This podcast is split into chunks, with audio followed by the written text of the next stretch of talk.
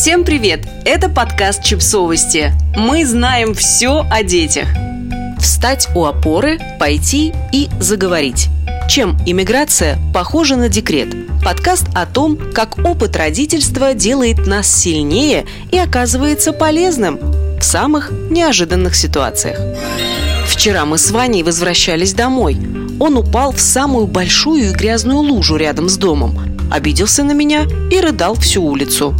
А Федя намочил ноги и весь день ходил в мокрых кроссовках, хотя я сто раз просила его не подходить к воде близко. А у тебя дети тоже начинают себя отвратительно вести во время важных рабочих созвонов? Во время любых моих созвонов они ведут себя так, будто хотят немедленно вынуть из меня душу. Поздним вечером мы с подругой разговариваем по видеосвязи. В наушниках, полушепотом лежа под одеялом с включенным в комнате светом. И все равно каждые пять минут то у нее, то у меня в кадре неожиданно возникают дети. «Мам, а ты скоро придешь?» «Мне страшно, я хочу, чтобы ты легла к нам». «Ты еще не закончила? А ты долго еще будешь разговаривать?» Мы с подругой одинокие мамы. У каждой из нас по два ребенка. А еще мы обе с недавних пор иммигрантки. Мы живем в разных странах, но декорации и детали нашей жизни абсолютно одинаковы и до боли узнаваемы. Миллион бытовых и бюрократических вопросов, которые срочно нужно решить, не зная местного языка, а фоном – неотменимые материнские обязанности, которые, с одной стороны, не дают унывать и держат тебя на плаву, а с другой – лишают последних сил и, как водится, заставляют испытывать чувство вины и тревоги. В эмиграции я, надеюсь, временно, лишилась всех привычных и доступных мне способов восполнять свой ресурс. Я не могу устроить себе выходной и полдня бродить в наушниках по городу, слушая музыку и подкасты, как я это делала дома, когда уставала и хотела побыть одной. Я не могу позвать в гости друзей, потому что друзей у меня тут пока нет. И поехать к друзьям тоже не могу по той же причине. По вечерам я не пью вино и не смотрю сериалы, потому что утром нужно вовремя встать и проводить детей в школу. Нельзя расслабляться. Дома у меня были рутины в виде регулярного спорта, ухода за собой и чтения книг перед сном. Но здесь я пока что не могу найти в себе силы наладить все эти процессы заново. Нет сил, денег, времени, мотивации, и несколько раз в неделю я обнаруживаю себя посреди ночи в гостиной. Опять заснула с ноутбуком на диване в одежде.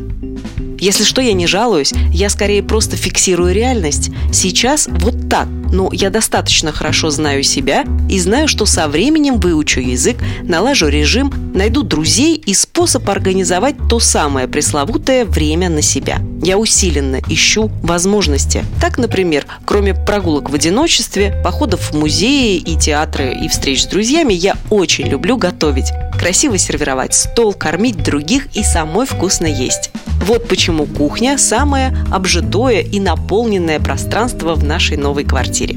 В шкафу уже расставлены баночки для специй, на столе скатерть и красивые емкости для соли и перца. А на плите прямо сейчас варится борщ. Когда я готовлю, я как будто бы что-то контролирую. Какая-то часть моей новой реальности поддается в этот момент упорядочиванию, и это меня здорово успокаивает. Но вернемся к ресурсу, вернее, к его отсутствию. Как человек с внушительным опытом материнства и работы в медиа для родителей, я знаю, что этот ресурс мне жизненно необходим. Так вышло, что сейчас я единственный взрослый человек в нашей семье. И моя основная задача – дать детям чувство безопасности дома, уверенности в завтрашнем дне и в том, что мы справимся с любыми трудностями. Будь то лавина сообщений в школьных чатах на языке, который пока что кажется мне хаотичным набором точек и палочек, оплата счетов за электричество или планирование нашего единственного совместного выходного. Признаюсь честно, пока я справляюсь не очень с переменным успехом. Бывают дни, когда мне кажется, что я готова перевернуть этот мир. А бывают и такие, когда я плачу в чужом подъезде, под дверью чужой квартиры, куда приехала с другого конца города, чтобы забрать холодильник. А мне не открывают. Бывают дни, когда очень жалко себя и хочется с кем-то поделиться. Не знаю, может я что-то делаю не так, но те несколько раз, когда я попробовала откровенно рассказать близким о том, что сейчас чувствую и как мне не хватает поддержки, потерпели фиаско. В ответ на это я получила в мессенджере только несколько грустных скобочек и эмодзи со слезинкой. Возможно, это были не те близкие. При этом меня не покидает чувство, что где-то это все уже было. Как будто я уже проходила через одиночество, неустроенность, социальную изоляцию, острое желание пообщаться с кем-то, кроме собственных детей. И вот эти внезапные пробуждения посреди ночи на холодном диване в гостиной тоже проходило.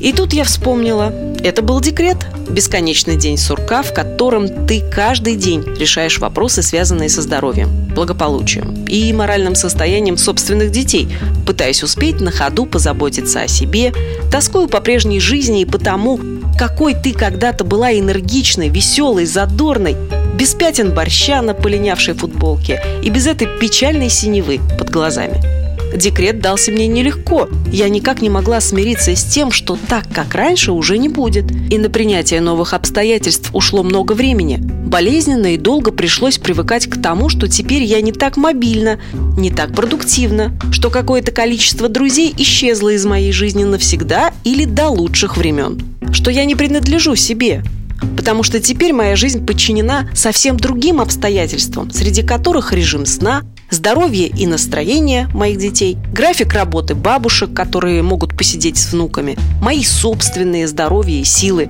которые теперь сильно ограничены. В своих перетекающих из одного в другой декретных отпусках я прожила все классические стадии. Гнев, торг, отрицание, смирение и в конце концов смогла организовать себе ту жизнь, которая мне нравилась и которая меня полностью устраивала. С работой, досугом, друзьями, семейным времяпрепровождением, с налаженным режимом и бытом. И знаете что? Уверена, что если я справилась тогда, справлюсь и сейчас тоже. Как оказалось, время декретного отпуска, пишу в кавычках, потому что мы с вами знаем, что отпуск вообще не то слово, которое следовало бы тут использовать. Бесценный опыт, который пригодился мне именно сейчас, в тот момент, когда я дрейфую на льдине собственных ожиданий, надежд и мечтаний в открытом океане под названием «Новая жизнь». Итак, я снова в декрете, но на этот раз не только с двумя детьми, но и сама с собой. Как мать с нетерпением ждет, когда ее ребенок впервые улыбнется, встанет у опоры, сделает первые неуверенные шаги, а потом побежит и будет болтать без умолку, так и я жду этого всего. От самой себя. Как человек, дважды прошедший через этот опыт, я знаю, что необходимы лишь время, терпение и регулярные тренировки – Впереди новые открытия, умения, социализация, новые знакомства, друзья. К счастью, в этот раз можно обойтись без грязных памперсов и пюре из брокколи и кабачков. Подписывайтесь на подкаст, ставьте лайки и оставляйте комментарии. Ссылки на источники в описании к подкасту. До встречи!